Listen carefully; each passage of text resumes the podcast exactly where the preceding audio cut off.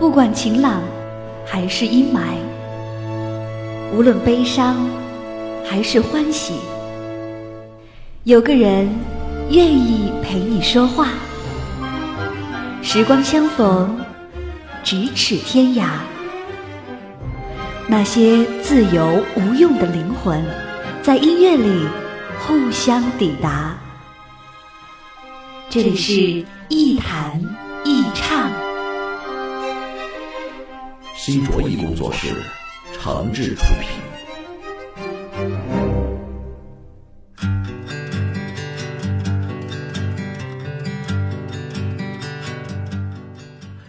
这里是网络播客节目《一弹一唱》，我是梁毅。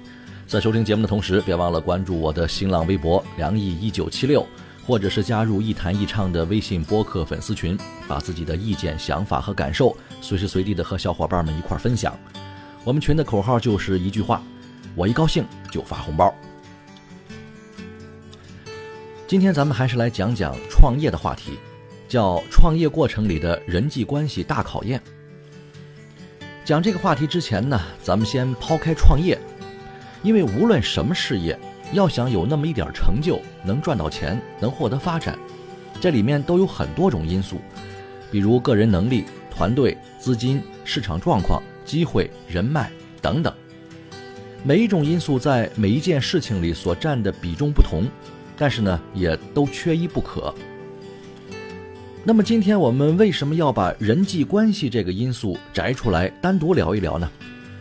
因为我发现，在中国做生意，离不开这一条。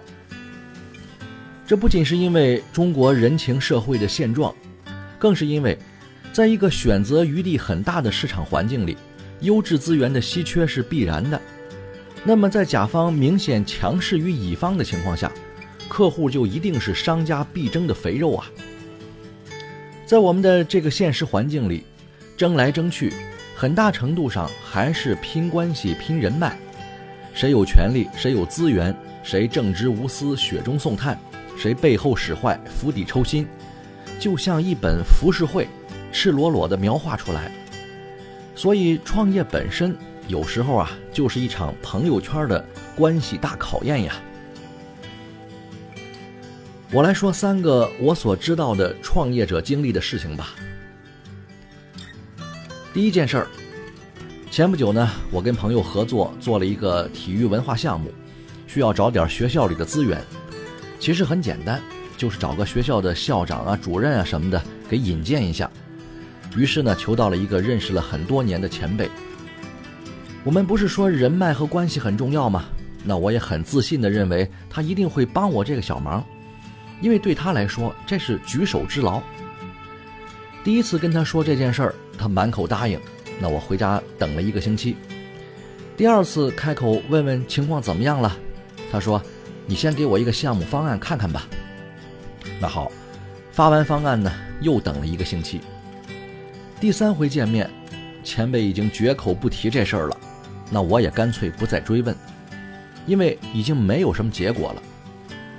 后来我给我的员工说，不要迷信什么所谓的关系，即使是相处了很多年的关系，也不一定好使。人家也许有人家的难处，我们必须理解和接受。但是很多时候，我们必须要意识到，那些我们自以为有用的人脉关系，可能根本没有那么重要。第二件事儿。前不久呢，一个朋友给我介绍了一个客户啊，做了一笔生意。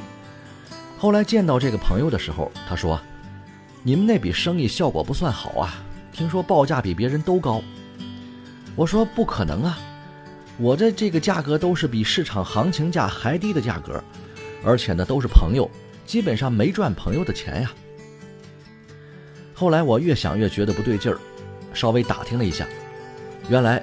根本就不是客户嫌我的价格高，而是有一个同行在背后呢跟这个客户家的老板说我的坏话，而且这个同行我还认识。从市场竞争的角度来说，同行是冤家嘛，啊，狼多肉少，谁都想争，没吃上葡萄的都不自觉的想说葡萄酸。但是诋毁同行这件事儿实在是做的有点 low，因为一个城市的同行圈子呢根本就没有你想的那么大。你在背后的话早晚会传到别人耳朵里，这样不仅不会提高你的地位，还会拉低你的逼格，而且对待这种人，我是会记仇的，你最好小心点儿。那些表面上客客气气的人，未必都是真心想帮我们。这样的人平时看不出来，要不是创业或是遇到了真正的利益，是永远不会跳出来的。这比人脉更危险。第三件事儿，前年的时候呢，创业刚刚起步啊，需要跟身边的同学呀、朋友呀这些老关系呀多接触接触，说说自己的项目，聊聊合作和赚钱。一开始挺兴奋的，喜大普奔，劲头十足。后来发现，其实没几个人对自己的事情感兴趣。有一次跟几个朋友聊起来创业的事儿，就发现，其实别人根本就没希望你混得有多好，甚至在某些事情上还有所提防。反倒是那些多年不见的朋友，倒是给提供了一些机会和帮助。公平的来说，成功的合作也不一定是人家赏脸，其中一定要有价值匹配。但是不成功的合作，其中一定有人的因素。而且越是离得近的人，越不见得愿意帮忙。大多数创业的朋友，首先都是先从自己身边的人脉圈子里开始起步的。但是时间长了，我们会发现，创业这事儿，并不是被所有人看好的，尤其是身边那些离得近的人，可能他们是最先不愿意看到我们好起来的人。人脉的考验。常常都是先从身边这些离得近的人开始的，所以人脉真的有那么重要吗？我的答案是，是的，很重要，非常重要。但是呢，指望着人脉能帮上多大的忙，带来多大的利益和好处，不现实，至少对一个创业者来说不现实。而如果因为对人脉的依赖而又产生了悲观消极的念头，就更是一种 loser 心态了。当所有人都在经营人脉的时候，我们还是要保持一点清醒。第一，人脉没有我们想的那么牢靠，除非我们自己在一个特别有价值的位置上。第二，即使是人脉广，也需要经营和公关。事情是死的，人是活的嘛。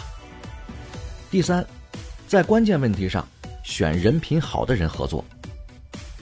第四，做一个正直、勇敢、聪明、不计私心、愿意做成事情的创业者，我们也可以成为别人的人脉。好吧，今天节目就到这儿，我们下期再见。